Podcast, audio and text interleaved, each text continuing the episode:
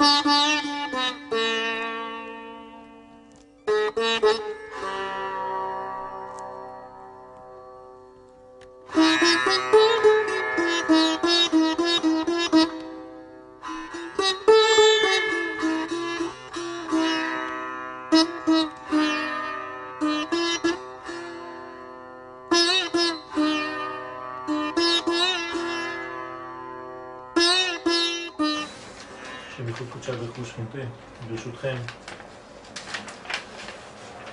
לך.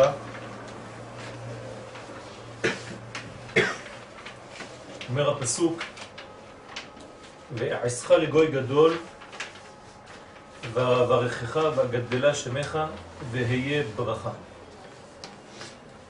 פירש רש"י, ואעשך לגוי גדול, זה שומרים אלוהי אברהם. ואברכך זה שומרים אלוהי יצחק. ואגדלה שמך, זה שומרים אלוהי יעקב. יכול יהיו חותמים בכולם, תלמוד לומר, והיה ברכה, בך חותמים. כלומר, אברהם, אבינו, עושה שינוי גדול מהותי בחייו. הוא עובר מאברהם המגייר אנשים פרטיים, למרות הגדולה שבדבר, שמקרב אנשים לקודשא בריחו, עכשיו הוא עובר לפלטפורמה חדשה, מדרגה עליונה. מאוסף של פרטים הוא הולך להתחיל לגלות את הרובד הכללי של עם ישראל. וזה בעצם הלך לך האמיתי. לך לך מהמצב של הפרטים אל המצב של הכלל. תעלה במדרגה העליונה של גילוי עם ישראל.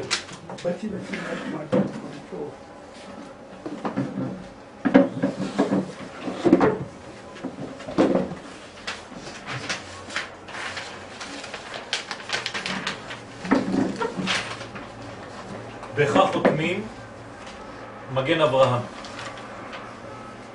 והנה משמעות הדברים שדרך הקודש של האבות הקדושים מתחלקים לגימל בחינות. כשאומרים אלוהי אברהם, הכוונה על הבחינה ואופן העבודה שדרך בה אברהם אבינו עליו השלום. כלומר מידת החסד. וכן ביצחק, מידת הגבורה, ויעקב, מידת התפארת. אנחנו מתחילים כל תפילה באלוהי אברהם, אלוהי יצחק ואלוהי יעקב. החוט המשולש של חסד, גבורה ותפארת, ג' קווים, עולם של תיקון. בלי אותם ג' קווים אי אפשר לבנות מסגרת, אי אפשר לבנות מנגנון שיהיה כלי לקיבול הברכה. המנגנון של ג' קווים, ראינו אותו גם בטבעת נוח. שהיו לה שלוש קומות מכוונות לג' קווים שאנחנו מדברים עליהם עכשיו. כל מנגנון שהוא מנגנון שבונה איכות, שבונה מסגרת, שמגנה, חייבת להיות בעלת ג' קווים. חסד, גבורה ותפארת. זה עולם האיזון, זה המנגנון שבלבד יכול לקדם אותנו בחיים. אם זה בעניין של כלל ישראל, אם זה בעניין של פרטים. אסור להתקדם עם קו אחד בלבד, צריך תמיד להתקדם עם קו אחד שבנוי מג' קווים בתוכו. הוא כבר ביאר האריזה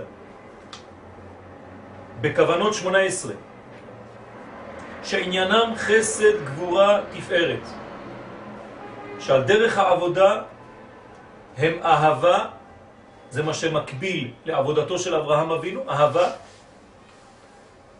יראה, זה יצחק, ודבקות, יעקב אבינו. כלומר, כאן יש תרגום מעולם הקבלה לעולם החסידות, לסדר העבודה. אי אפשר להגיע לדבקות של יעקב אבינו בלי לעבור דרך האהבה והיראה.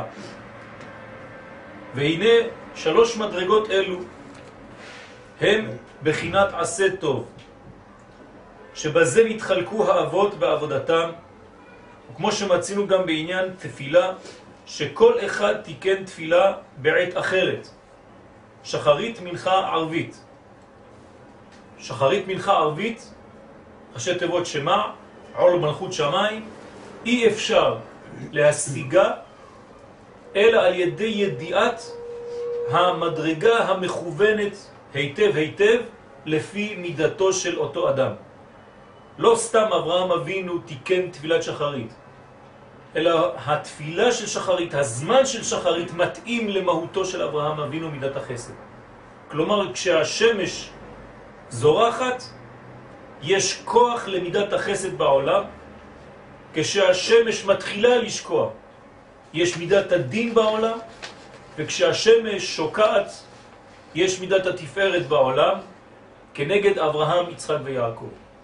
ג' קווים אלו מתאימים לג' זמנים, כלומר מה שאמרנו בעולם של נפש, במדרגה של נפש, גם קיים בעניין של זמן, כלומר של שנה, וכמובן גם קיים בעולם, במציאות של עולם של ג' קווים. בית המקדש, שלושה חלקים. הוא מתחלק לפי דרך עבודתם. כל דבר יש לו בעצם את ההגדרה שלו, את המידתיות שלו, את הגבולות שלו ואת הסדר האמיתי שלו. וזה מתחלק לפי סדר ודרך העבודה. מה קורה בתפילת שחרית? כי בשחרית שעת זריחת השמש מורה על המשכת אהבה וחסד בעולם. ולכן תיקן אברהם תפילת שחרית. כלומר, הוא הרגיש במהותו שזה מה שמתאים והוא מרכבה למדרגה הזאת בעולם. השמש שזורחת, יש לה כוח של רפואה, כוח של נתינה, כוח של בירור, כוח של זהות. הדברים נהיים יותר ויותר מדויקים, ובעצם יש כאן חסד גדול, להגיד בבוקר חסדך. לא כמו בלילה שצריך הרבה אמונה. ובשעת הצהריים זה מלחמה גדולה. אם תקום עליי מלחמה, כן, בזאת אני בוטח. מלחמה זה מחנה, מחנה זה אותיות מנחה. לכן תיקן אברהם את תפילת שחרית דווקא, כי זה מתאים לתכונתו.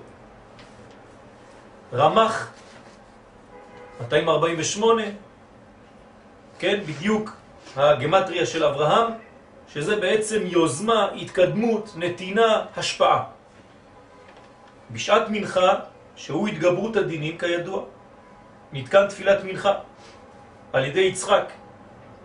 למה? לעורר מידת היראה שזה ממתיק את הדינים של הזמן הזה, שהשמש מתחילה לשקוע. צריך פעולת נגד, שתמתק את השקיעה הזאת. כי אם אמרנו שהחסד הוא בזריחה, אז מה קורה כשהשמש מתחילה לשקוע? צריך כוח למתק את השקיעה הזאת. הכוח הזה הוא בעצם כוחו של יצחק אבינו, ויצא יצחק לסוח בשדה לפנות ערב, שזה כל העניין של המלכות, חקל תפוחים, השדה, וזה ממתיק את הדינים שם. ויעקב תיקן תפילת ערבית שאז הוא זמן דבקות, שלא עברי לילה אלא לגרסה. הלילה הוא בעצם זמן של דבקות, של דיבור אלוהי אל האדם, כלומר לימוד התורה. לימוד התורה זה ירידתו של הקדוש ברוך הוא שאין אין סוף אל האדם. והאדם מקבל על ידי האיכויות שלו את הדיבור האלוהי. זה נעשה בלילה. אני לא מבין, בלילה כן. אומרים מתעוררים הדינים, מחצות ולמעלה. מנחה. אבל תפילת, תפילת ערבית היא, היא, היא בתחילת הלילה. כן. זאת אומרת, באופן... אה, אתה מדבר על, על ליל, לא על לילה. נכון? לפני חצות זה נקרא ליל, אחרי חצות זה נקרא לילה. לא, אבל ערבית. ערבית, תפילת ערבית. זה בליל. כן, זה בחלק, אבל מותר, כן, עד, עד אשר, כן, מצוותה עד חצות, אבל אפשר עד עלות השחר. זאת אומרת שיש כאן עניין של המשכיות, אני מבין את השאלה שלך, אתה שואל איך יכול להיות שבזמן שיש עדיין שקיעת החמה, הרי אין אור, אז uh, מאיפה בא עניין הדבקות? אלא בגלל שהייתה תפילת שחרית. אם זה היה רק מנחה, אתה צודק, אבל כאן אנחנו כבר במדרגה השלישית. אם זה היה רק מדרגה אחת, אז אין תיקון כאן. ברגע שהיה כבר שחרית, אחרי זה בא מול שחרית מנחה, כמו חסד וגבורה, אז אפשר להגיע למדרגה הזאת, למרות שהיא חשוכה ואין שמש, למדרגת הדבקות. רמז לדבר, כן, עניין של ייחוד. דווקא בלילה, שזה הזמן של הייחוד, של הדבקות, בין הקרובים, בין האוהבים, וגם בין קודשא בריחו לכנסת ישראל. זה מה שאומר פה הרב, שכל הלילה ניתן כדי ללמוד. הלימוד תורה שבלילה הוא בעצם רמז לאותו זיווג, לאותו חיבור בין קודשא בריחו וכנסת ישראל. ולכן מי שנאור בלילה ולומד תורה, אין לך מדרגה יותר גבוהה מהדבר הזה, בגלל שזה בעצם הזמן שבו כולם הולכים לישון, ואתה מתעסק בעצם בדבקות בין קודשא בריחו לכנסת ישראל. הלימוד הזה הוא מיוחד, כמו שהתחלתי לומר בסייעתא דשמיא, שהוא הדיבור האלוהי אל האדם. זה לימוד תורה. לא כמו תפילה. תפילה זה ממטה למעלה, שאנחנו מבקשים, אנחנו ניגשים לומר לקודשא בריחו, כן? זה קצת כמעט חוצפה להתפלל. חסר משהו בעולם, תשלים אותו. אני מרגיש שחסר משהו. למרות שבראת העולם נפלא, שלם, אבל חסר, פלוני חולה, זה חסר לו קצת פרנסה. בבקשה תשלים את זה. כן? זאת קצת בדיחה. לבקש מהקדוש ברוך הוא. איך כן בכל זאת אנחנו מבקשים? אנחנו מתפללים. אלא בזכות הלימוד של התורה. אומר רבי נחמן בתורה הראשונה, כל התפילות מתקבלות בזכות לימוד התורה. בזכות זה שקודשא בריחו יורד אלינו בתורה, שזה הדיבור האלוהי אל האדם, בזכות זה גם האדם אחר כך מסוגל מתוך הכוח של התפילה להתפלל. שמכוח הלימוד להתפלל. אם לא, לא הייתה אפשרות להתפלל בכלל. כלומר, כל עוד והשם לא יורד אלינו, יש כמעט איסור להתפלל. בשולחן ערוך התפילה היא לא כל כך פשוטה. כתוב מי מתפלל? מי שהגיע למדרגת כמעט נבואה, להתפשטות כל החומר. כלומר, במילים אחרות, רק לנביא מותר להתפלל. למה? כי הנביא הוא מקבל את הדיבור האלוהי אליו. מתוך הדיבור האלוהי אליו הוא יכול להתפלל. אז אנחנו שואבים את האפשרות שלנו להתפלל מתוך האור האלוהי שיורד דרך לימוד התורה. ככל שלימוד התורה שלנו חזק יותר, התפילה שלנו מתאפשרת. בלי לימוד תורה קשה התפילה. לכן זמן הדבקות הוא דווקא בלילה. אמנם, נראה שיש בזה עוד ג' בחינות, לא רק בעשה טוב, אלא בסור מרע, שמצינו שמתחלק בעבודת הקודש של האבות, שיש לומר שנכללו גם הם במאמר אלוהי אברהם ואלוהי יצחק ואלוהי יעקב. ואשר לכן הקדים לו השם יתברך, לך לך מארצך, מדרגה ראשונה, וממולדתך, מדרגה שנייה, ומבית אביך, מדרגה שלישית. כלומר, אברהם אבינו צריך לעזוב שלוש מדרגות, סור מרע, שהם ג' בחינות הרע, שעליו להתרחק מהם. מה זה מארצך? בחינת מקום. קראנו לזה עולם. מה זה מולדתך? מתי הוא נולד? המולד, זה זמן.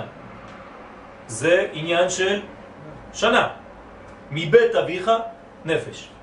זאת אומרת שאברהם צריך לעזוב שלוש מדרגות, עולם, שנה, נפש של קליפה, כדי להיכנס אל הארץ אשר אראך, מדרגה של עולם, שנה ונפש מבחינת הקדושה. אז רואים שגם כאן יש סור מרע, שעל ידי זה יזכה לגימל בחינות של סור מרע בעבודת השם. ואשר גם כנגד זה שלוש תפילות, שחרית, מנחה וערבית. שלוש מדרגות שמנקות אותנו משלוש בחינות של רע ומקרבות אותנו אל שלוש בחינות של טוב.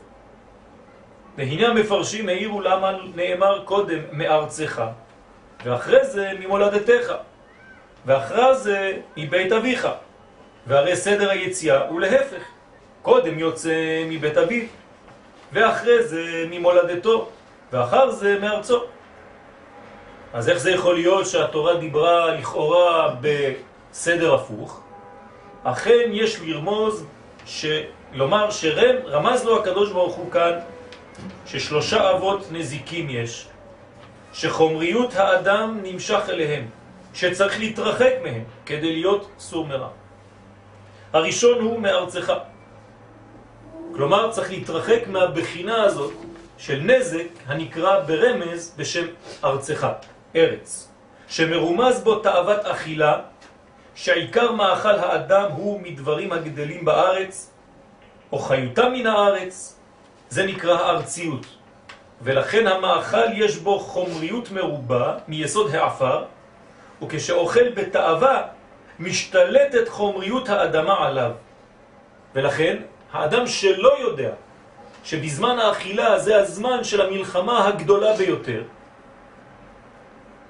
אז בעצם הוא יושב לאכול בשולחן, והשולחן הופך להיות בשבילו סכנה.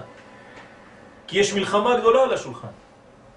אחד מהרמזים של מים אחרונים, יש מאבק גדול בזמן האכילה.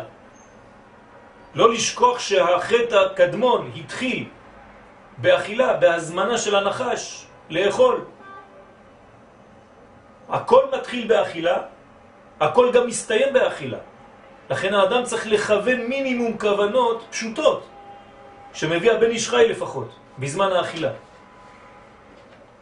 לכן כתוב, דווקא לארץ ביטננו. הבטן קשורה לאדמה, כל מה שאנחנו אוכלים צומח. גם החי בא מהאדמה. ולכן הציווי ללכת מארצך, הכוונה התקדשות באכילה כדי לנער עביות החומר מאכילתו. בירור שמתחיל כבר באכילה לפני שהדברים חודרים אל המציאות שלנו בתוך גופנו. מדרגה א' וממולדתך הוא ההתקדשות בענייני זיווג, מולד, תולדות, שמרומז לידה ובנים. מבית אביך, מדרגה שלישית, הוא התקדשות בבחינת ממון, כמו שכתוב הון ועושר נחלת אבות. שלוש מדרגות אלה שבטומאה, שבקליפה, צריך אברהם אבינו לעזור. וזה מה שסיים לו אל הארץ אשר אראך. מה שיש לתמוע בפשוטו. למה לא אמר לו לך לך אל הארץ אשר אראך? מיד. למה הוא צריך להגיד לו לך לך מי? שלוש בחינות אל הבחינה הזאת. למה לא אומרים לו מיד לך לך אל הארץ אשר אראך? ממילא הוא צריך לעזוב כמה בחינות כדי להגיע. אלא שנתכוון לומר לו שיש בזה שתי מדרגות זה אחר זה. תחילה להתרחק מגימל ענייני תאוות אלו. אתה לא יכול להגיע לבחינה הנקראת כאן אל הארץ אשר אראך. דרך אגב, מה זאת אומרת אל הארץ אשר אראך? את מי אני הולך להראות? את הארץ או אותך? שתי אפשרויות. או אל הארץ אשר אני הולך להראות לך, אותה, או אל הארץ אשר שמה אני אראה אותך לעולם. אראך. אתם מבינים? זה אותו דבר. שתיהן נכונים. זאת אומרת, מצד אחד אני הולך להראות לך ארץ מיוחדת, אבל אני לא מגלה לך את זה מיד. לאט לאט אתה תבין, עד שיתבררו הדברים איפה המקום הזה. מצד שני, כשתגיע למקום הזה, וזה הולך אולי ביחד, יותר תתקרב למקום הזה, יותר תתגלה אראך. אני אראה אותך לאומות העולם. משם יפוצו מעיינותיך חוצה. משם תהיה גוי גדול ותאיר לכל העולם כולו. כי מציון תצא תורה. זאת אומרת ששתי הבחינות נכונות. אז תחילה צריך להתרחק מג' ענייני תאוות אלו, ועוד להכניס התעוררות זו בקדושה. כלומר, אנחנו לא שוברים את היצר הרע, אלא הופכים אותו למדרגות של הקדושה. משתמשים בכוחו. איך היה אומר הרבי מקוצק, אם אתה שובר את היצר הרע, יש לך שניים. כן, שברת אותו לשניים, עכשיו לך תסתדר עם שניהם. אז לא שוברים את היצר הרע, משתמשים בכוח שלו לכיוון הטוב. הייתה לך אש בוערת לכיוון שלילי, תשתמש באותה אש לכיוון חיובי. וזה מה שאמר לו, לך לך מארצך וממולדתך ומבית אביך. קודם הוא עניין סור מרע, להתרחק מדברים אלו, ואחר זה אל הארץ אשר הראיך להכניס התשוקה בענייני תורה ומצוות. כאן הרמז, אני רק חוזר עליו, כדי שיהיה מובן, זה בעצם תיקון המידות. אתה לוקח, אתה עוזב את כל המדרגות שהשתמשת עם התכונות האלה לצד רע, אבל אתה מביא את כולם איתך אל הארץ אשר הראיך, אל התכונה של קודש. זאת אומרת, להשתמש באותם כוחות שנתן לך הקדוש ברוך הוא ולא לשבור אותם, לא לחנוק אותם, כי כשחונקים את האדם אז הוא מתפרץ החוצה. יש בית כנסת בירושלים שנקרא בית כנסת המתמידים, המסמידים קוראים להם, כן? ושם... המסמידים או כן, המתמידים? המסמידים, כן, ככה הם אומרים, בספרדית. והיינו פעם שם בתפילה, והיה בלאגן, חבל על הזמן. הילדים שם רצים וזורקים ניירות וצועקים תפילה, באמצע תפילה. ואני רואה אחד ככה רציני כזה, כנראה זה רב, ישיבה, אחרי התפילה, כולם יצאו, חבל איזה תפילה, בחיים לא ראיתי דבר כזה. הולך אליו ואומר לו, תגיד לי, אתה לא עושה סדר פה? זה תפילה זה? מה זה כל הבלגן הזה? אז הוא מסתכל עליו ואומר לו, אה, אתם החרדים לא מבינים מה זה ילדים. בגלל זה כולם בורחים לכם. אני רוצה... מה? זה היה חרדים. כן, אבל זה לא אותו סוג. יש גם אה, שם אה, הרבה אה. סוגים. אז הוא אומר לו, אתם חונקים את הילדים שלכם, אסור להם זה, אסור להם זה, אסור להם זה, אסור להם זה. הם הולכים. אנחנו רוצים שיביאו את כל מה שהם עושים. לצחוק? בוא תצחק בבית כנסת. לצעוק? בוא תצעק בבית כנסת. אתה רוצה לזרוק ניירות? בוא תזרוק בבית הכנסת. זה חסידי. חסידי. למה? כדי שישאר לילד הרושם שבבית כנסת כיף להיות. נקודה. אתה חושב שבגיל הזה הם חושבים על התפילה? הם חושבים על החוויה. כשיגדלו, יגידו, כשהיינו קטנים היה כיף להיות בבית כנסת, אני חוזר. זה הסגנון שלנו. זה בדיוק מה שקורה כאן. לפי תורת החסידות לא חונקים, אלא משתמשים באותו כוח רק במקום של קדושה. תעשי מה שאתה רוצה, בוא, בוא לבית כנסת, תעשה את זה שם. לא פשוט.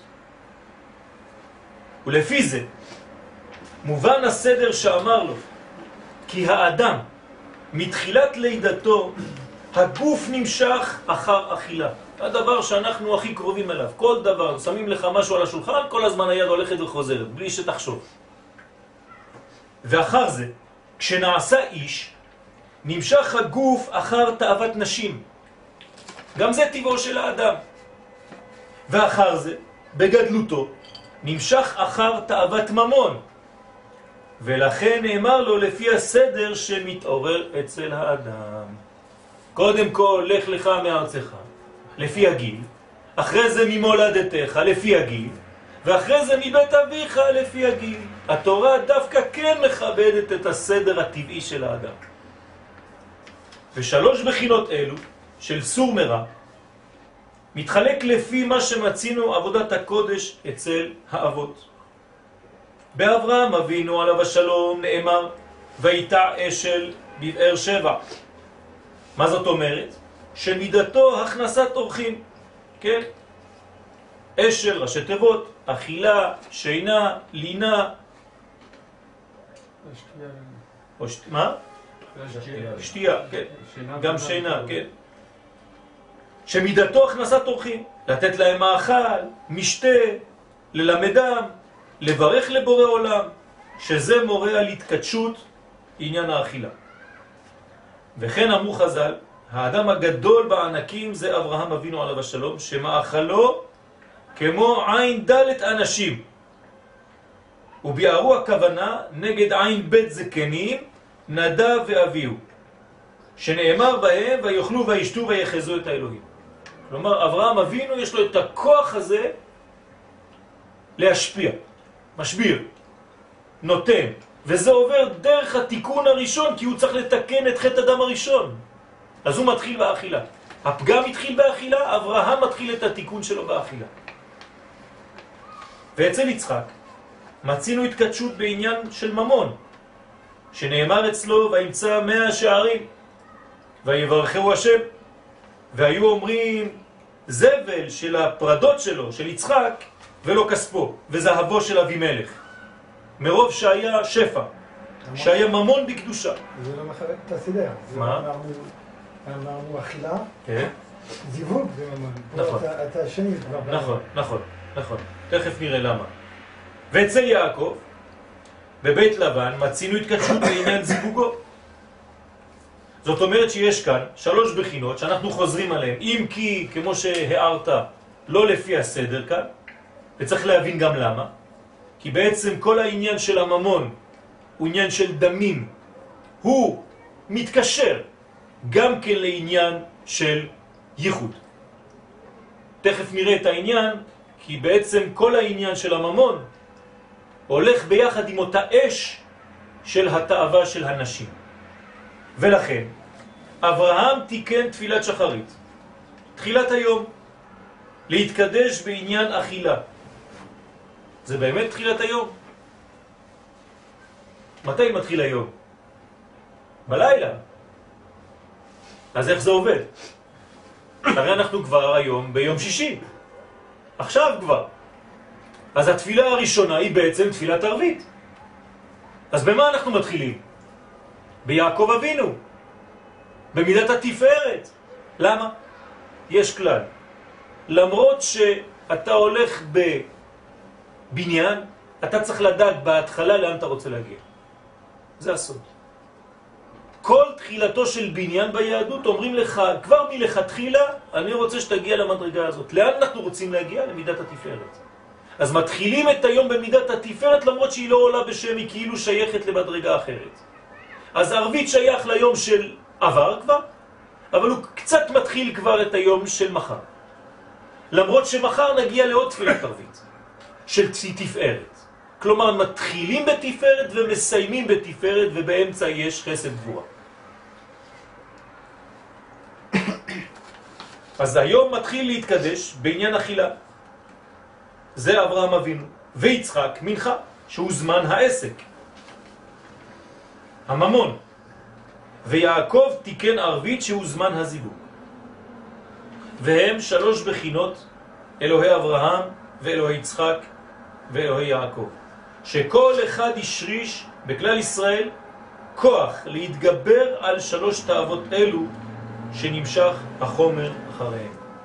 אז יש לנו עבודה רצינית, זה לא מדובר כאן על שלוש, כן, מדרגות, שלושה אבות שאנחנו מזכירים שחיו יום אחד ואנחנו הצאצאים שלהם, לא. הם השאירו בנו תכונות של בניין, תכונות של לדעת מאיפה אני צריך לצאת ולאן אני צריך להגיע. אני חוזר על מה שאני אומר הרבה זמן, שאומר הזוהר הקדוש, רבי שמעון בר יוחאי עליו השלום, שרוב האנשים נכנסים לבית כנסת ריקים ויוצאים ריקים. דבר קשה הוא אומר. למה? כי הם קוראים את התורה כמו היסטוריה. כמו דבר שהיה ולא שייך למציאות שלנו בכלל. מספרים סיפור שיום אחד היה. אתה לא מבין שהסיפור הזה זה אתה? אתה לא מבין שהמציאות הזאת זה אתה? וזה הכוח של הזוהר הקדוש. הזוהר הקדוש אומר לנו בפירוש שהציווי הזה, לך לך, הוא לא סתם נאמר לאברהם אבינו פעם אחת. תפתחו בזוהר הקדוש, בפרשת לך לך, כתוב שלך לך נאמר לכל איש ישראל כל הזמן.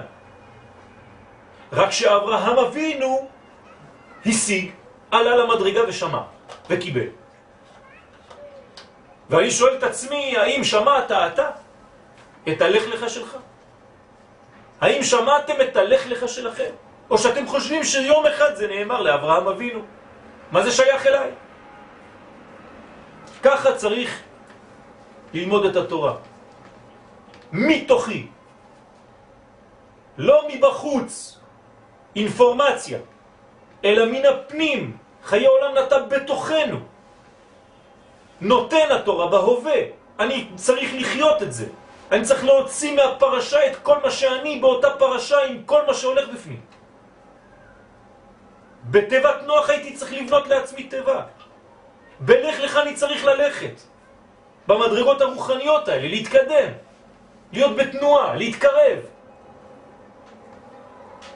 בזה נבין גם בעניין בית המקדש, שאברהם קראו הר, יצחק שדה, יעקב בית. כל אחד לפי מידתו, קרא אותו. והנה במקדש מצינו ג' חלוקות, העזרה, מקום התקדשות, תאוות האכילה. שם כל העניין של הקורבנות, אכילת קורבנות בקדושה, שזה מעורר בעולם קדושת האכילה לשם שמיים. אלא מלמדים אותנו איך לאכול. למה? איך לומדים איך לאכול?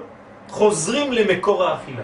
איפה זה מקור האכילה? מאיפה הפרנסה של כל האוכל בעולם? בבית המקדש. אז אתה הולך לנקודה ההתחלתית של כל הפרנסה. משם זה קשור לבורא עולם, זה שער השמיים, משם מתחיל האוכל בעולם. אתה רוצה ללמוד? לך תעשה השתלמות בבית המקדש. שם לומדים איך אוכלים. ההיכל, שבו הכלים זהב, מנורת הזהב, שולחן הזהב, מזבח הזהב, מה זה? עניין של ממון. אותו דבר. אתה רוצה לדעת איך להרוויח כסף? תלך למקור של הכסף. משם יוצא, משם יוצאת הברכה.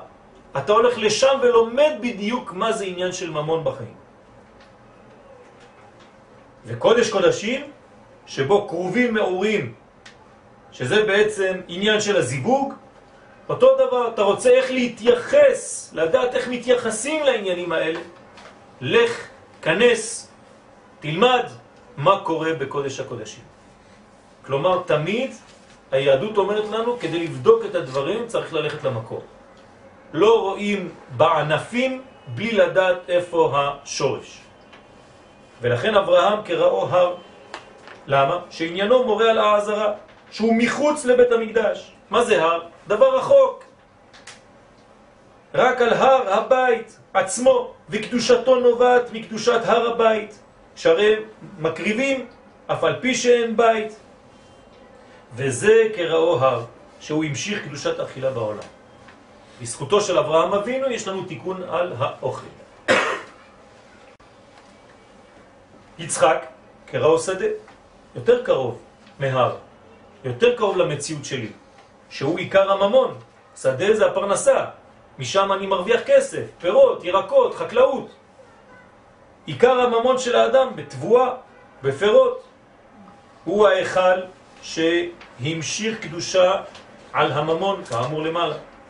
ויעקב קרא לו בית, הוא ההיכל ששם הקרובים, שהמשיך קדושה בעולם של עניין הזיווג, כן, בית נאמן בישראל, כן, לבנות בית בישראל, שמרומז בעניין בית שכולל כל ג' בחינות. קרוב אצלך בעזרת השם. הנה איתה בחז"ל, שיטה אלפי שנים הווה עלמא, שני אלפים תוהו, שני אלפים תורה ושני אלפים ימות המשיח. חלוקה גם כן לשלושה קווים. גם הזמן מחולק הוא עצמו לג' מדרגות. תורה, כן, באמצע, תוהו ובוהו לפני, ביאת המשיח, כן, ימות משיח. ויש לבאר סדר ג' זמנים ותקופות אלו, על דרך סדר העולם שחז"ל אמרו שיש בכל אדם ג' תקופות בחייו. קודם ימי עלייה, ואחר כך ימי עמידה, ואחר כך ימי ירידה. והנה ימי הבחרות, עד גיל 20 שנה נקראים ימי עלייה, שאדם מתעלה ומתגדל בגופו ובכוחותיו, בשכלו, עד שנעשה בן 20 שיכול למכור, כן, בנכסי אביו. ואחר זה, ימי עמידה, בבניין בית, שרודף אחר הפרנסה, ומעמיד תולדות. הנה הנקודה שזה מתחבר, גם מגיל 20 כבר עניין של תולדות ובית. ואחר זה ימי זקנה, ימי ירידה. ולכאורה, גם ששת אלפים שנה של העולם, שהם שלוש תקופות, אותו זמן הזה מתחלק לגימל זמנים, אלא שיש לבאר שני אלפים תוהו. מה זה שני אלפים תוהו ובוהו? איך זה מתחבר לעניין שלנו פה? איך שייר לומר שהם מקבילים לימי העלייה? האם בזמן העלייה מגיל 0 עד גיל 20 זה תוהו ובוהו? וכן שני אלפים תורה. למה דומים לימי עמידה? וימות המשיח זה ימי ירידה? כן, ההקבלה כאן קצת מפריעה. אכן הביור שזה מורה על הבחינה של קרבת קודשא בריחו בכנסת ישראל בג' תקופות של ימי עולם. אנחנו תמיד חוזרים לאותו נושא, איך בורא העולם חוזר אל עולמו. בריאת העולם זה ניתוק, ואחרי הבריאה הקדוש ברוך הוא חוזר אל העולם. והוא חוזר אל העולם בג' מדרגות. גם בשנה יש לנו שלושה רגלים. הקדוש ברוך הוא חוזר לעולם שלנו במדרגה של שלישיות. בחסד גבורה תפארת. לכן כשאנחנו מזמינים אותו לעולם שלנו, אנחנו מתחילים את התפילה אלוהי אברהם, אלוהי יצחק ואלוהי יעקב. כי הוא יורד בשלישיות, הוא מתלבש במדרגות משולשות. ולכן עם סגולה נקרא, נקרא עם ישראל, כי הוא כמו הסגול שלוש נקודות. כשהקדוש ברוך הוא מתגלה בעולם הזה, הוא מתגלה דרך שלוש נקודות. כמו שלוש קווים של הספירות, נמצאים הקווים של הספירות, יש שלוש קווים בספירות, מה שלימדת אותנו פעם. כן, בדיוק, בדיוק, זה מה שדיברנו עכשיו, כן? חסד גבורה תפארת, נכון? לא, אני מדבר, על שלוש הספירות, אני מדבר על הקווים. זה אותו דבר. שלוש ספירות, כשאנחנו אומרים חסד גבורה תפארת, זה כולל הכל, תמיד. זה גם נצח, עוד יסוד, זה כל המדרגות. גם קטע חוכמה בינה זה נקרא בגדול, כדי לא להיכנס לכל המדרגות, אנחנו אומרים חגת, וזה אומר הכל.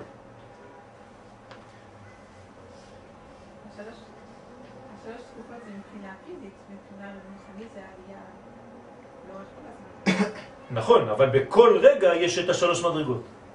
זה הסוד, שזה מתחלק תמיד לשלוש. אז זה נקרא ג' תקופות של ימי עולם. כמבואר בחז"ל, שתכלית הבריאה בשביל ישראל. מה זה בשביל ישראל? אמרנו, בשביל של ישראל. וישראל הם ג' קווים, אברהם, יצחק ויעקב. עם תליטאי, העם המשולש, העם השלישי, כן? בחודש השלישי, בבן השלישי, אתם זוכרים את העניין של מתן תורה במסכת שבת, שם פ"ח. וכן אמרו חז"ל, ישראל עלו במחשבה תחילה. גם במחשבה יש ג' מוחים. מוח ימין, מוח שמאל, מוח אמצעי. והנה שני אלפים תוהו. אז עכשיו בואו נראה איך זה מתחבר. אלפיים תוהו הם עד שבא אברהם אבינו בתחילת אלף השלישי. ואז היה קשר של קודשא בריחו בישראל בבחינת תוהו. למה זה קשר שבבחינת תוהו? שהרי עדיין נשמות ישראל היו שקועות בגלות העמים, כמו שמבאר האריזה, בכוונות פסח, ששישים ריבון נשמות ישראל נתגלגלו בדור אנוש, מבול ודור הפלגה, עד שהתחיל תיקונם על ידי האבות הקדושים בתחילת האלף השלישי. זאת אומרת, אנחנו רואים גם כאן, שכשאנחנו אומרים אלפיים שנות תוהו, אנחנו בעצם מתכוונים אלפיים ובאלף השלישי מתחיל התיקון. מה זה התיקון כאן? הופעה של עם ישראל. האם זה אומר שעם ישראל לא קיים? הוא קיים, אבל הוא רק בפוטנציאל בינתיים. הוא עוד לא התגלה במציאות בעולם הזה.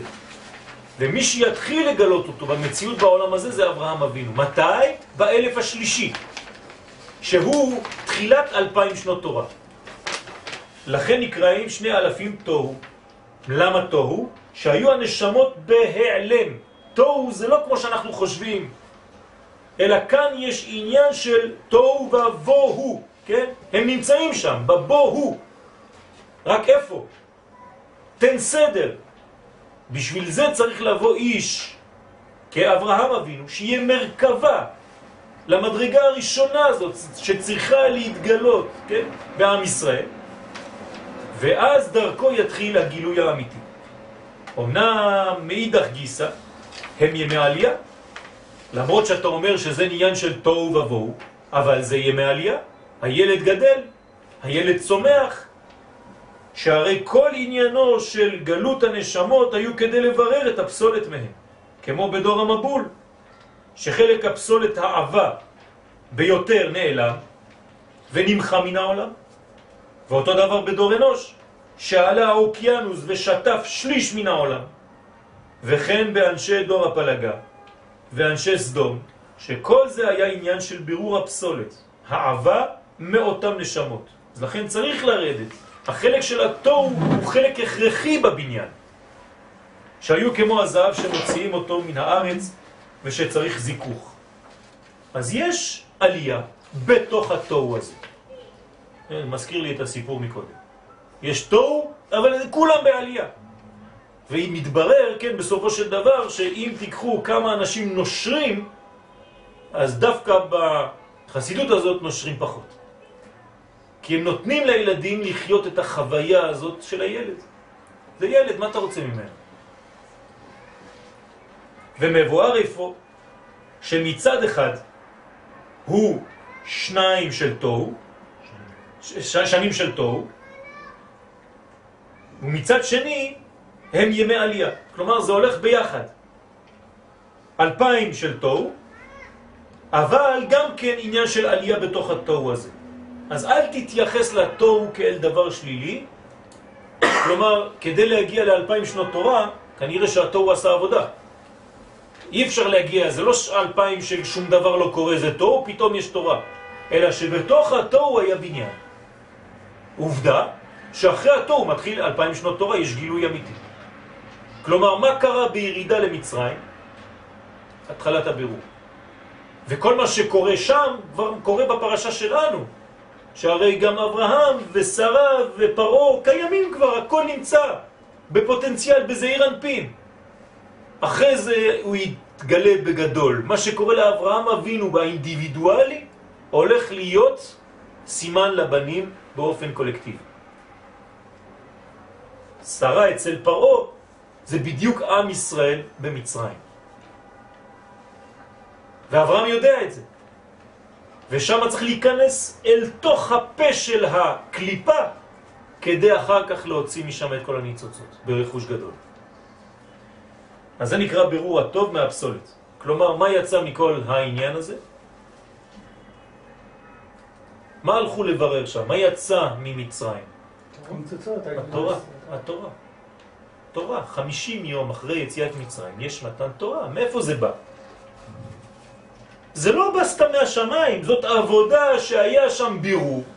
כל הבירור הזה יצא ממצרים ומתגלה באופן של עשרת הדיברות ומתן תורה אחר כך. כלומר, הירידה למצרים העלתה את כל התורה שבכתב שהייתה שם. למדנו את זה, ואותו דבר בגלות בבל. מה הלכנו לעשות בגלות בבל? להוציא תורה שבעל פה. מגלות בבל הוצאנו את כל הניצוצות, ביררנו תורה שבעל פה, ולכן יש לנו גילוי תורה שבעל פה. ובגלות האחרונה, מה אנחנו מבררים? סודות התורה. זאת אומרת, יהיה מתן תורה מבחינת רזי תורה, צפונות התורה, זה המעמד השלישי. זאת המדרגה של גילוי מתן תורה של סודות התורה בזמן שלנו, שנקרא תורתו של מלך המשיח, ימות המשיח. ואחרי זה, שני אלף, אלפים, כן, אלפיים תורה, שיצא לגילוי כללות, כללות נשמות ישראל. באבות הקדושים, כמו שורש האילן, אם כי הענפים היו עדיין מזדכחים בגלות, מצרים, אבל כבר היה גילוי של קרבת הקדוש ברוך הוא והאבות הקדושים, ואחריהם בזרעם בכל שני אלפים שנה.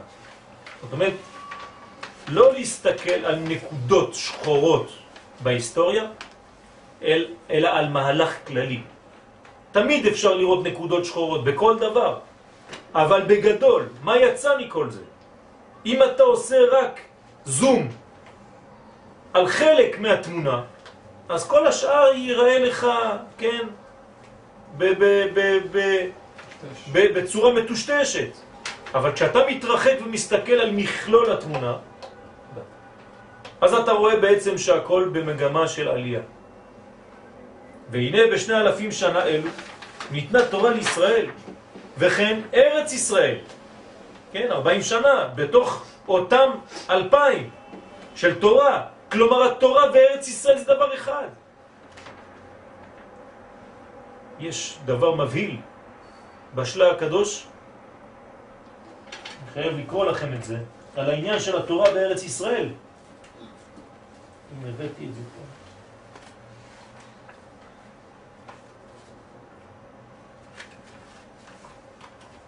בפרשה שלנו.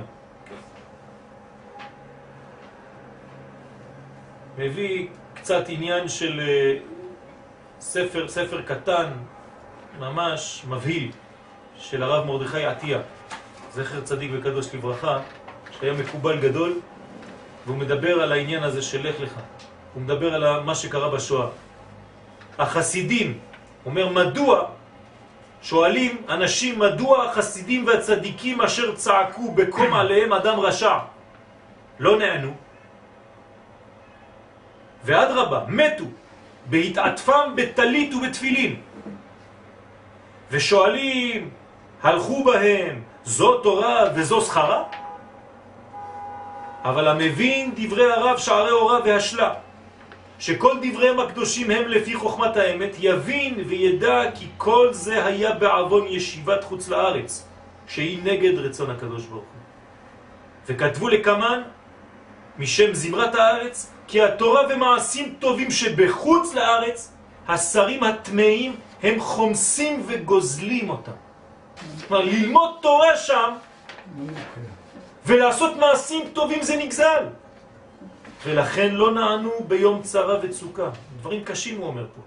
וכל שכן שאינם יכולים לעשות ייחוד בקדושה. ודבר זה מפורש יוצא בדברי אריזל בשאר הפסוקים פרשת לך לך. כן? זאת אומרת שאנחנו רואים שהתורה וארץ ישראל זה דבר אחד. זה לא שקרה איזה משהו ופתאום נתנו לנו איזה מקום.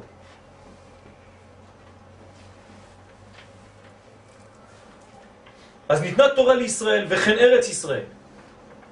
ולכן ארץ ישראל איננה דבר חיצוני. כן? תמיד אותם דברים של הרב קוק. כי זה קשור למהות. ארץ ישראל ובית המקדש, ואפילו שחרב המקדש. נו הנה, תמיד יגידו לך, כן, הגענו, אבל היה חורבן. האופטימיים. כן, כן, סגי נאור. תמיד יש אחד כזה שיגיד לך, טוב, בסדר, הגענו, אבל תראה מה קורה. כל הזמן מסתכלים על הנפילות. נכון היה חורבן. אומר הרב, ואפילו שחרב המקדש וישראל הלכו בגלות, הרושם שלהם נשאר לעולם. כשאתה או בונה בניין, הבניין הזו במגמת העלייה, למרות שיש ירידות גם בעלייה הזאת. כמו שכתוב, לא זז השכינה מכותל המערבי, וארץ ישראל עדיין בקדושתה. ולכן נקראים שנים אלו ימי עמידה, כמו אצל האדם הפרטי, שהכוונה על ימים שבהם נעשו היסודות, כמו שאדם בגיל הזה בונה בית. יסודות בגילוי קרבת קודשא בריך הוא בכנסת ישראל, ששוב אין בו נפילה, שאפילו בשיממונם יש בהם קדושה. וזה הדבר שמעמיד הקשר להיות בר קיימא.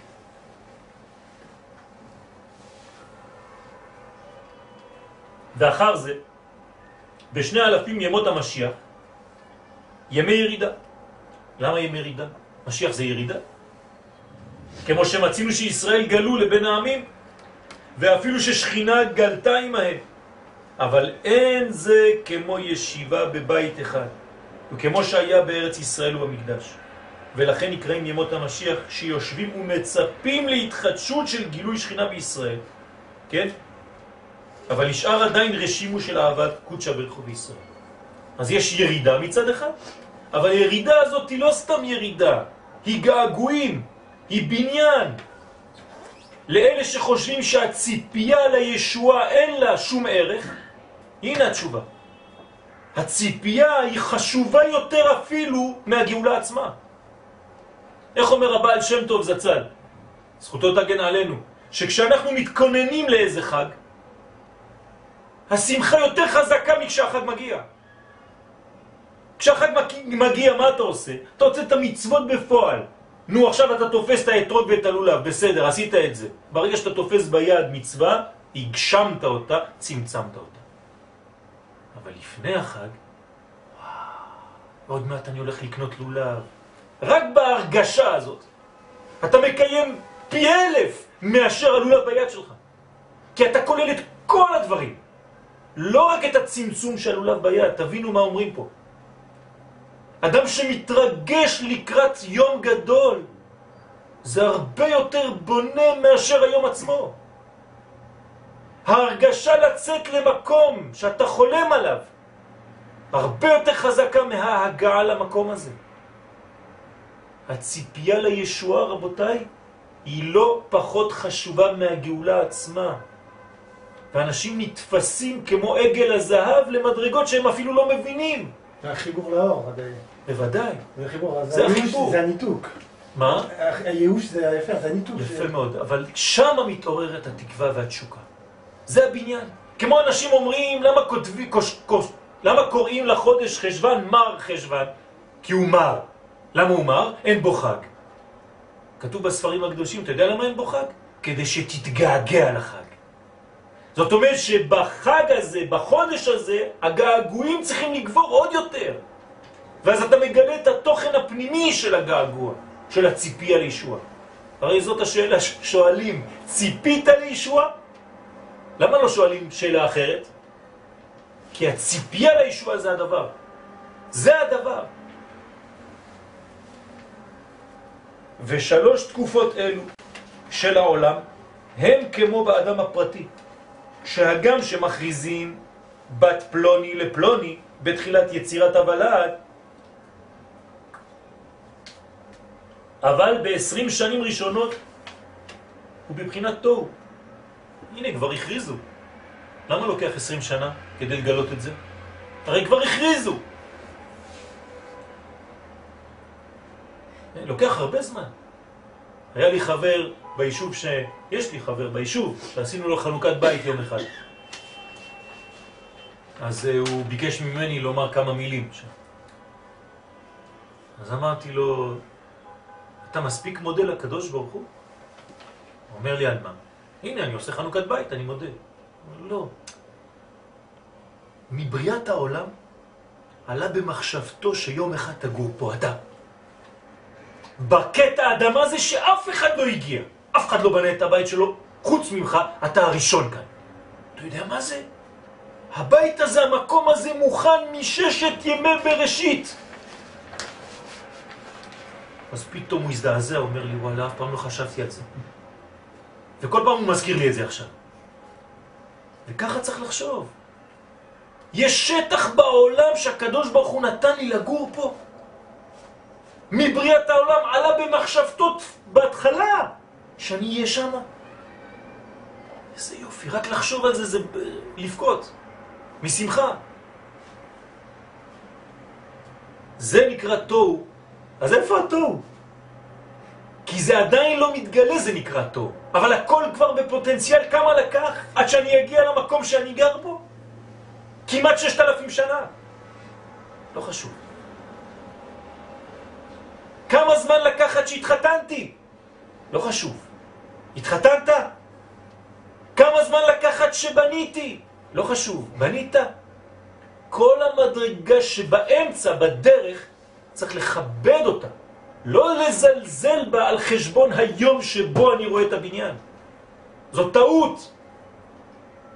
כשהכנתי את העלייה לארץ ישראל, הייתה התרגשות, ואני חייב לחזור כל רגע אל ההתרגשות הזאת, כדי להיות שמח כשאני גר פה. לפני שהתחתנתי, הייתי כל כך מתרגש לאישה שאני הולך להתחתן איתה. אני חייב להזכיר לעצמי כל הזמן את ההתרגשות הזאת כדי להיות איתה באמת. אם לא, אני כבר לא מסתכל עליה. ככה בונים בניין. על זה אומר רבי נחמן, אני לא אוהב זקנים. מה זה אני לא אוהב זקנים? אנשים שמתייאשים מהחיים. לא אוהב זקנים. אתה רוצה להיות זקן? זקן בחוכמה, אבל יניק. מה זה יניק? כמו ילד חדש שכל דבר הוא מתלהב ממנו. זורקים סוכריות. איזה שמחה יש לילד בבית כנסת, זורקים סוכריות, הוא נהיה צייד. יש לך שמחה כזאת על משהו בחיים שלך? בשכונת רמת שלמה, הייתי לומד שם באיזה ישיבה, היה שחקן כדורגל, אחד מהאלופים בארץ. אה. אבל הוא עשה תשובה. עשה תשובה, נגמר. עזב את הכדורגל, נהיה אדם רציני. כן, הולך ככה. זקן, אה, אפילו צחוק, חיוך, כלום. והילדים שלו, וכולם, כן, מסתכלים עליו. לא, היה שחקן, היה שחקן. יום אחד, אני בא ללכת לישיבה, והילדים משחקים כדורגל בשכונה שם. אחד מהילדים בועט בלי כוונה, פאף! הולך הכדור, מי יוצא מהבית שלו? הוא. ואני מסתכל עליו, מה הוא יעשה? הוא בא, תופס את הכדור, נתן בעיטה כזאת יפה, הכדור הלך עד לילדים, כולם צחקו והוא חייך. הבן שלו היה בין המשחקים. בפעם הראשונה הוא ראה את אבא שלו מחייך. על מה? על כדורגל. אבא, אתה לא יכול לחייך כל הזמן שאתה בתורה? איפה התשובה שלך אז? אתה רואה שאתה מזויף? למה אתה לא שמח בתורה שלך? אתה חייב לבעוט בכדור כדי לחזור לשמחה? אתה בהחלט חייב לבעוט בכדור כשאתה לומד תורה. תבעט כל פעם בכדורים. תהיה שמח, תחייך. מה הילד מקבל? אבא עצבני חושב שהדברים החשובים בחיים הם צריכים להיות במדרגה כזאת? אפשר גם לצחוק ולהיות רציני. זה לא סותר.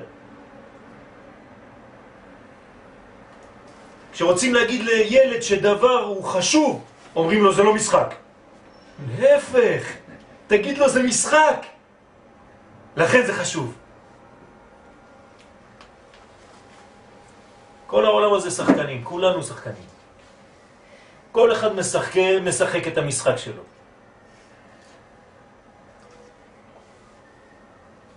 אז עשרים שנים ראשונות הוא בחינת תוהו, שאין עדיין גילוי ושייכות ביניהם. אבל כל אחד נבנה. האישה מצד אחד, הגבר מצד שני. הם מכינים אחד את השני, אחד בשביל השני. ונברר הפסולת מחומרו שהוא ענייני תיקון המידות וקבלת עול מצוות. ואחר זה, מ-20 עד 40 הוא הזמן של עמידה, שמעמידים תולדות, בונים, וזה הדבר המקיים אותם. כמו שכתוב, והיו לבשר אחד. אתם רואים איך שהוא כולל פה את העניין של הזיווג עם העניין של הפרנסה. שכתבו המפרשים שעל ידי תולדות נעשה הקשר של קיימה. ולכן נקראים ימי עמידה, שמעמיד הקשר שלהם שלא יתנתק. וגם קיום המצוות של תורה שייכים יותר, שמתחילת בקיום, שמתחילת בקיום מצוות פירור וו. וכן לומד תורה בתארה, כמבואר בטור אבן העזר. ואחרי זה, ימי ירידה. מה זה ימי ירידה? אחר שהם ידעו התולדות שכל אחד מהם גדל ובנה בית משלו, נשאר בחינה של ימי ירידה שנשאר הרישימו מקודם. קוראים לזה ימי ירידה, אבל בעצם זאת גם עלייה, עלייה חדשה. יורדים מהעניינים שהיו. ההתבשלות. כן. עולים למדרגה אחרת. ירדתי מזה, כן? יש ביטוי כזה, נכון? באמת זה... זה, בקונוטציה חיובית, כמו שאנחנו אומרים הרבה, שהירידה היא המהות בעצם. נכון, נכון, נכון. נכון. אבל פה, כשאומרים ימי ירידה של זקן, אתה אומר, טוב, כבר יש לו רגל בקבר. אוקיי, כנראה רק זקן, כמו שאנחנו אומרים עכשיו. כי הוא רק זקן. בבקרים. שהעלייה לצורך ירידה. ירידה. יש כאלה בגיל 50 הם כבר זקנים. יש גם בגיל 20. אפילו. לכן לא צריך לגדל ילדים רציניים במובן ה... הלא טוב של המילה. הילד צריך להיות שמח. הילדים נשארים בבית וקרוב לבית, קרוב לחינוך של ההורים, רק אם בבית כיף. נקודה. אם בבית לא כיף, הם יחפשו את הכיף הזה במקום אחר. מי שלא מבין את זה, צריך להבין את זה. איפה שכיף אני רוצה להיות, גם אני, בגיל שלי. אם כיף לי עם אנשים ואני צוחק איתם, כיף לי להיות איתם, אני הולך אליהם. אתם הולכים בבתים של אנשים שתמיד עצובים, תמיד עצבנים, לא אין לכם חשק בכלל להתקרב לשם. אולי זה מדבק אפילו, חז ושלום. אני רוצה להתדבק ממחלת האופטימיות והשמחה. אז אני לומד אצל רבנים שמחים, רבנים צוחקים, רבנים אופטימיים, זהו. ואני משדר, מנסה, כן, לשדר את האופטימיות, כי זה מה שהכי חשוב. שלשום נכנסתי לישיבה, אני רואה חבר שלא ראיתי מזמן, כזה עצבני בלימוד. אז אני אומר לו, מה קורה? אתה הכל בסדר? הוא אומר לי, כן. אתה לומד? הוא אומר לי, כן, משתדל, קשה וזה. טוב, מה אתה עושה? פרנסה וזה וזה. אמר לי, אני לא יודע איך להתקדם. אמרתי לו, אתה שמח? הוא מסתכל עליי, איזה שאלה, הוא שואל אותי. חשבתי, מה אתה לומד, איזה סוגיה, כן, אמרתי לו, אתה שמח? אני אנח ככה, אומר לי, לא יודע, אני לא יודע. אמרתי לו, זה העיקר. אתה צריך לבנות שמחה, אם אתה שמח, כל השאר יעבוד. אמר לי, טוב שפגשתי אותך, לא חשבתי על זה. אמרתי, תהיה שמח, תבנה שמחה. תעשה דברים שמשמחים אותך, תבנה את זה. זה, זה לא שמגיע אז אני שמח, לא מגיע אני לא שמח, אתה בונה את השמחה. וזה מה שמצינו בחז"ל. איפה? שכתבו המפרשים? לא. פה, פה. וזה מה שמצינו בחז"ל.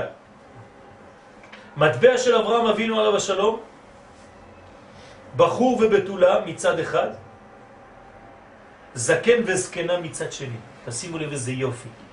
לאברהם אבינו היה מטבע. מצד אחד מה רואים? בחור ובתולה. חס ושלום. מצד שני, זקן וזקנה. אברהם אבינו? זה המטבע שלך? מה רוצ, רוצים לומר לנו חז"ל? לפי המבואר, הרי תקופה ראשונה היא כולה חסד, שעדיין לא קיבלו ישראל מצוות ולא באו לידי גילוי ונשמותם בגלות. אף על פי כן, הקדוש ברוך הוא הנהיג העולם באופן שנעשה צירוף הפסולת מהנשמות וכולו הנהגת החסד. תשימו לב איזה פרדוקס. אלפיים שנה ראשונות זה תוהו ובוהו. למה זה כנגד החסד? דווקא, כי הקדוש ברוך הוא עושה את החסד בלי לעשות חשבון מה קורה, אם עוד לא התחלת, זה יש בירור שם. למה איך לא, נשמע הפוך. זה גילוי של, אתה יודע שיש... אין ישראל באלפיים שנה ראשונות. נשמע שאין בירור. זה מביאים את החסד, כרגע אין ישראל. אין ישראל, אז למה זה חסד? בגלל שהוא נושא את זה בלאו אחי, בלי התורה. זה מה שאני אומר. זה החסד האמיתי. למה אתה קורא לזה בירור? בגלל שיש בירור. איך מגיעים לאלפיים שנות תורה? ממה? כשהגעת לגיל עשרים ויום אחד, מה זה עשרים ויום אחד? זה כל העשרים שהיו, נכון? פלוס היום הזה. אתה יודע, יום אחד אמרו לפיקאסו, נכנס למסעדה, אז הוא רצה, שם הזמין את כולם, אמרו לו, אתה משלם? אומר להם, כן, הנה. אמרו לו, מה זה? אומר לו, מה זה? זה קניתי את המסעדה עכשיו. לא רק את האוכל של החברים, קניתי את כל המסעדה. אומר לו, מה זה, דבר שעשית בשנייה? אומר לו, לא, אדוני, 70 שנה בשנייה. זאת אומרת, הבניין הוא כל מה שהיה לפני. זה בירור. אין לך משהו שתלוש מהחומר פתאום מופיע לך בחיים. בנית את זה. זאת אומרת, אפשר להגיד... השאלה היא שוב, זה עניין של אה, מושג. זה כמו שאפשר להגיד שהפרטים, שההתפרטות היא האחדות. למה? כי אם לא הייתה את ההתפרטות, אז אין אחר כך חזרה לאחדות. אני אומר שצריך להסתכל בכללי. לא אמרתי שההתפרטות היא בעצם לא, הדבר. מה זה, שוב, מה שמפריע לי, כן. רק מבחינת, אולי לא, לא אני מפספס משהו. מדברים על חסד ועל בירור. אז חסד זה מין תפיסה של התפשטות כזאת. כן. עכשיו, בירור זה משהו, להפך, זה, זה גבורה. זה בואו נברר, בואו נ... בתוך העולם הזה נעשה בירור, בתוך העולם פנימי, שעדיין לא מופיע, לא מגלה את הבחינה אבל, האלוהית שהיא תורה. אבל הוא משהו, משהו בגרעין. עכשיו, אני לא אומר שהוא מה זה לא. משהו בגרעין? הוא לא משהו. שורשי, הוא עדיין לא רואים אותו. הוא מת, מת, מתפתח כבר, הוא מתחיל להופיע אבל כל, אז כל העולם הזה, אז כל העולם הזה הוא חסד ובירור, אבל יפה זה... מאוד, בוודאי. בסדר, אבל מצד שני. טוב, בסדר. בוודאי. זאת אומרת שיש בתוך אותן מדרגות את כל המדרגות. אם אתה מסתכל במבט חיצוני, אתה לא תראה שום דבר. בפנימיות אתה תראה. מבחוץ אתה תקרא לזה תוהו ובוהו במובן השלילי לגמרי. אבל אם אתה רואה בפנים, אתה רואה שהילד מתחיל להתרקם שם, הוא נבנה. כל יום בונה אותו קצת יותר. אז זה נקרא כולו הנהגת החסד גם מבחוץ. ואחר זה, בימי הירידה, שישראל בגלות, ואין מקדש, מה שגלה עמהם הוא גם כן מבחינת החסד. זאת אומרת, מה יצא לגלות? החסד, אותו חסד שבא איתם חוזר, יוצא. ורק בתקופה האמצעית, שהיה מקדש וישראל היו על אדמתם, מקיימים מצוות, הוא בגדר של ניזונים בדין.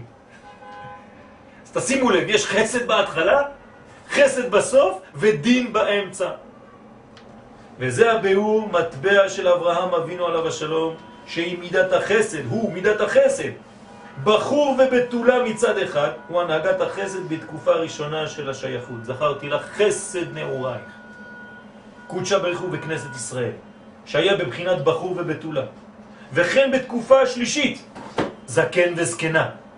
הוא חוכמה כבר. זה אותו בחור ואותה בתולה שהזדקנו ביחד. קודשה ברכו וכנסת ישראל במרכאות, כן? מצד שני, שהם בגלות והנהגתם במידת החסד. ואילו באמצע, היא הנהגה של איש ואישה. איפה זה האמצע? יצחק ויעקב. שהם שניים, או שנים של הנהגה בדין. יצחק אבינו שהוא מידת הגבורה, דין, וכן יעקב, כן, זו השאלה של רבי עמרם, שכלול מחסד וגבורה, לכן הוא גם כן, שמורה על קרבת קודשא ברכו וכנסת ישראל בדין. מה זה אומר?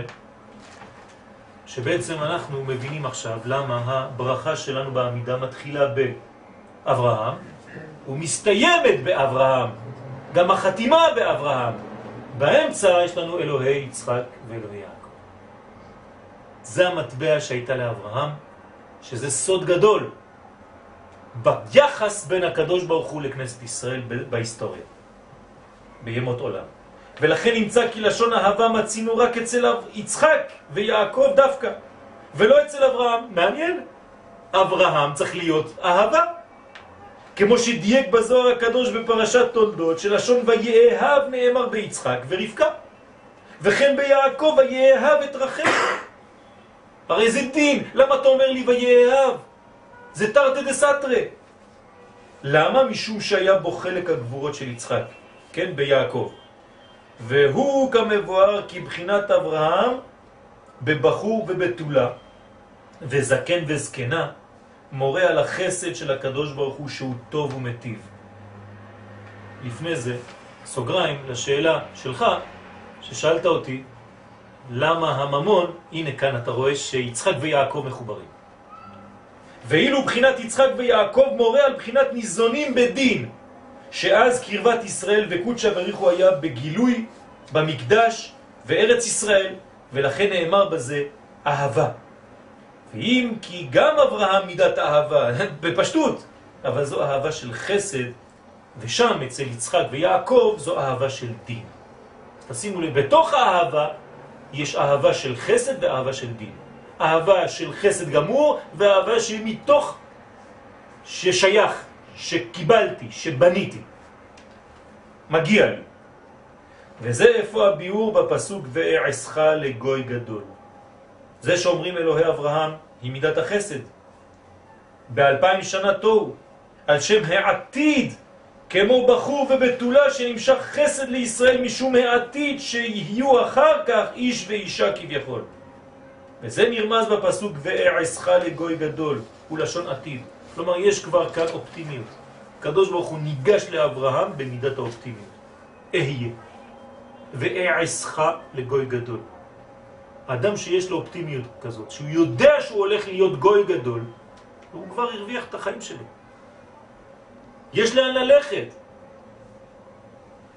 והיינו חסד משום העתיד. והברכך, מה זה הברכך? זה יצחק שנאמר בו ויברכהו השם וימצא מאה שערים, בשנה ההיא מאה שערים. הוא הזמן של ניזונים בדין, זאת אומרת אלפיים של תורה. בוא נראה איך אתה מתייחס, איך אתה בונה לעצמך את הכלים.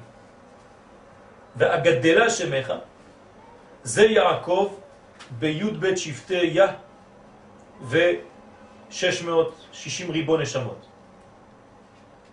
ובכך חותמים והיה ברכה שיהיה שוב חזרה לבחינת החסד מכוח האהבה שהייתה בשני אלפים תורה. כלומר, הקדוש ברוך הוא לא שוכח, זכרתי לך חסד נעורייך. זה הסוד של הצד הראשון של המטבע.